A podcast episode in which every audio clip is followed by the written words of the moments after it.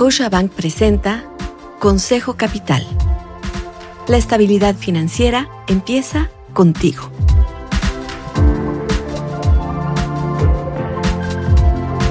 Hola, soy Susana Sáenz y te doy la bienvenida a un episodio más de Consejo Capital. ¿Cuántas veces te han llamado para decirte que te ganaste un premio y necesitas proporcionar cierta información personal para recogerlo? ¿Cuántas llamadas de alerta por algún movimiento sospechoso en tu cuenta te quitaron el aliento mientras escuchabas que te pedían el número completo de tu tarjeta y el NIP? Espero que no hayas caído en ninguna de esas estafas que cada día son más comunes y sobre todo más sofisticadas. En esta ocasión platiqué con Mauricio Benavides, director general de Metabase Q, sobre estos temas y cuáles son esos hábitos que debemos tener para garantizar nuestra ciberseguridad.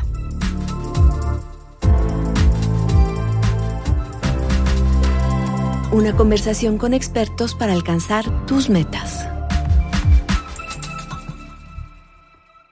Durante 2022, América Latina y el Caribe sufrieron más de 360 mil millones de intentos de ciberataques, siendo México el país en el que más ocurrieron este tipo de hechos, con 187 mil millones de intentos. En segundo lugar está Brasil, con 103 mil millones, seguido por Colombia, con 20 mil millones. Esto de acuerdo con Fortinet, compañía enfocada en la ciberseguridad, en su último informe del panorama global de amenazas FortiGuard Labs. De acuerdo con los datos recopilados en el sistema Cyber Edge 2022, México ha aumentado su inversión en seguridad informática en un 5%. Sin embargo, el país sigue siendo uno de los más afectados por delitos informáticos en América Latina.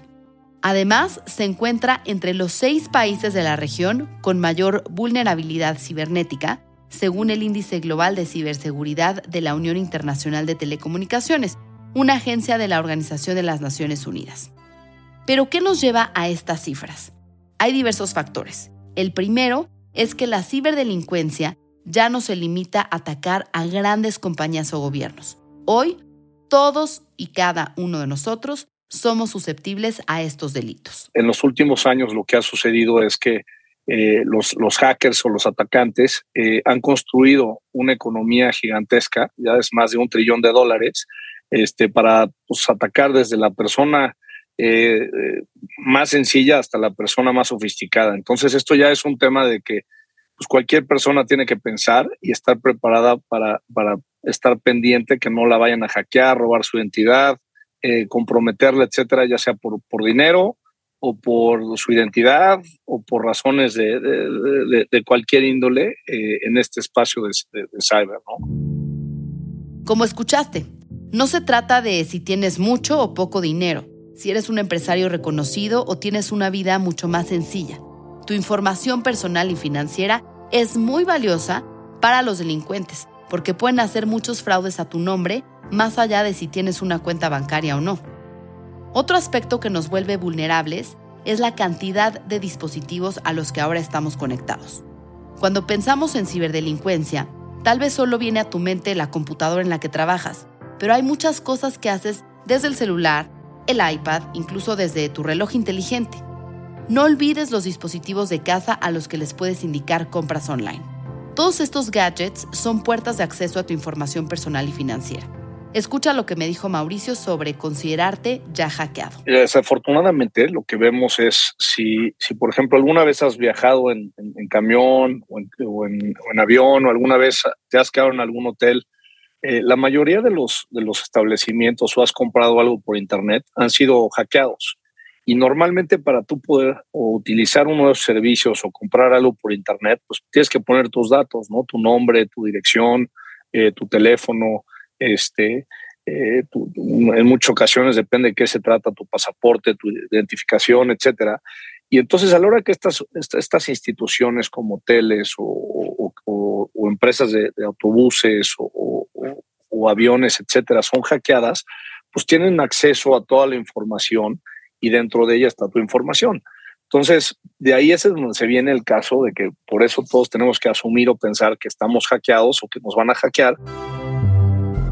Entonces, ya lo dijo Mauricio, la ciberdelincuencia significa alrededor de un trillón de dólares, escuchaste bien, un trillón de dólares de pérdidas anuales y te sorprenderá saber que esta cuantiosa cantidad no se forma necesariamente por ataques a grandes conglomerados empresariales. Y hay robots eh, que hacen simulaciones constantes y muchas veces pues van por porque pues, con que te roben un dólar o, o 10 pesos o 50 pesos a, millones de personas cada mes, como haciéndote pasar por el, recibo de, Apple o de la aplicación de Google que compraste o, o el de la música, etcétera, pues con ese, esos 10 pesos, esos 100 pesos, esos 50 pesos mensuales, lo que hacen pues es bien interesante porque se, convierte en una economía muy grande y muchas veces tú en tus tarjetas de crédito no te das cuenta. Un reporte de la Asociación de Internet MX afirma que en México existe una baja cultura para la prevención de delitos cibernéticos,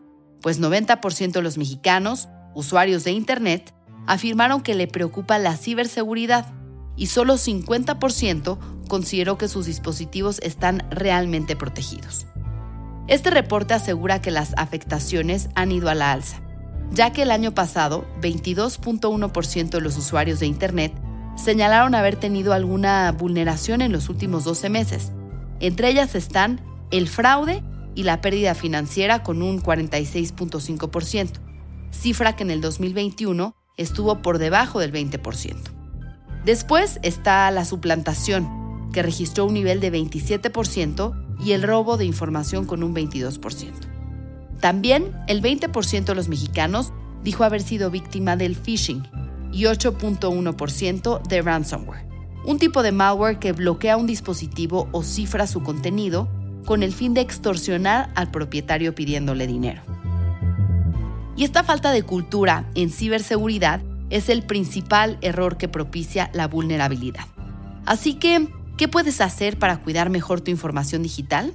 Escucha lo que nos comparte Mauricio. Las recomendaciones que tienen que seguir es pues cambiar su password cada seis meses, los passwords no tratar de no usar pues nombres, fechas de nacimiento, los nombres de sus hijos, etcétera, sino un, un poquito más complicado los passwords, no conectarse a redes que no conocen, este, tratar de, nunca dar sus datos, ¿no? Normalmente ya te hablan por teléfono y te dicen que es el banco, pero necesitan tu información, etcétera. Un banco, una empresa que te está vendiendo algo nunca te va a pedir tu usuario y tu contraseña, entonces no lo des. Hay que asegurarnos que nuestros dispositivos están actualizados con las últimas versiones. Hace poquito hubo un, ataque a Microsoft y también a Apple y también a, Google, etcétera y, muchas veces están actualizando sus dispositivos o sistemas operativos para tratar de eliminar esas vulnerabilidades que se encontraron por donde están atacando los usuarios. Entonces, eh, es bien importante que todos tengamos nuestras, eh, eh, el iPad, la computadora, el teléfono, cualquier dispositivo que se conecte a la red, que, esté, que esté actualizado ¿no? con las últimas versiones. Como te dije antes, el fraude y la pérdida financiera es el delito número uno cuando hablamos de ciberdelincuencia. De hecho, hicimos un episodio de este podcast, Consejo Capital, sobre cómo el phishing pone en riesgo tus inversiones. Búscalo en tu plataforma de preferencia, se llama Ciberseguridad en las inversiones. Y es que a todos nos agobia meter datos de nuestras tarjetas de débito o crédito en cualquier plataforma. Pero no se trata de tener miedo porque esto no nos permite aprovechar la tecnología para hacer compras, trámites y facilitarnos la vida. El director general de Metabase Q nos comparte algunas recomendaciones para cuidarnos particularmente en temas de información financiera. Aquí como usuario siempre hay que asumir que, que, uno es el que tiene que protegerse, ¿no? Entonces tiene que seguir las recomendaciones que le decíamos y siempre que vayan a, buscar del lado de, de, los créditos o de buscar algún usuario, etcétera, tengan mucho cuidado, volvemos a repetir, muy poca gente o nadie, nadie te va a pedir tu usuario y tu contraseña al mismo tiempo tienes que tener cuidado porque hay muchas campañas de lo que se le llaman phishing y vishing que te mandan muchos correos electrónicos y te dicen usted fue para aprobado para un crédito muy especializado y en muchas ocasiones le damos clic asumiendo este, que es una buena opción y que alguien me va a dar un crédito y muchas veces te dicen adelántame cinco mil pesos para que abras tu cuenta y tal, tal, tal. Y muchas de esas veces eh, todo eso es lo que le llamamos phishing o, o mensajes de SMS y son ficticios. Entonces tenemos que tener mucho cuidado de conocer bien a la institución, de que si una institución te está ofreciendo algún crédito o tú quieres abrir una cuenta, etcétera, pues muchas veces es mejor, en lugar de que te manden un mensajito, volverte a meter a la página y averiguar si es la página correcta. En la página hay diferentes cosas, siempre ver cuando estás por internet que, trae el HTTPS, que esa es la parte segura que hace los dominios que las páginas sean seguras, pero nunca, nunca hay nada gratis en la vida. Entonces, cuando te mandan un SMS o cuando te mandan un, correo electrónico que se ve demasiado bueno para ser real, nunca le des clic. Más vale que lo pienses dos veces, tres veces y vayas por otro lado, pero valides la información antes de que creas que alguien te va a regalar eh, el dinero, ¿no? Hasta aquí ya escuchaste que la conectividad, tener múltiples dispositivos y una baja cultura de prevención nos han hecho una sociedad vulnerable en América Latina. Pero hay un elemento más muy interesante que nos vuelve un país altamente atractivo para los ciberdelincuentes.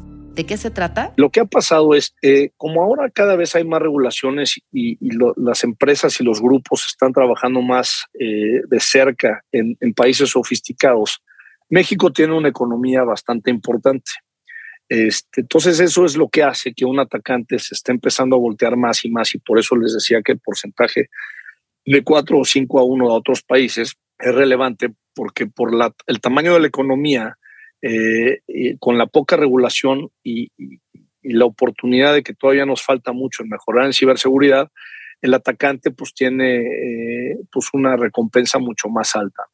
Brasil, por ejemplo, que también está en Sudamérica, este, ya tiene un poco más de regulación, nos lleva unos años de ventaja, están un poco más sofisticados, etcétera. Chile también tiene un poco de regulación, aunque les han estado pegando bastante, pero por el tamaño de la economía, México se ha vuelto y se está volviendo en un target bastante importante por, no tener eh, tanta rigidez en lo que estamos haciendo en ciberseguridad. Hay que crear conciencia entre todos nosotros para que México sea un lugar eh, más seguro eh, ahora estamos recibiendo mucha inversión del, del famoso nearshoring.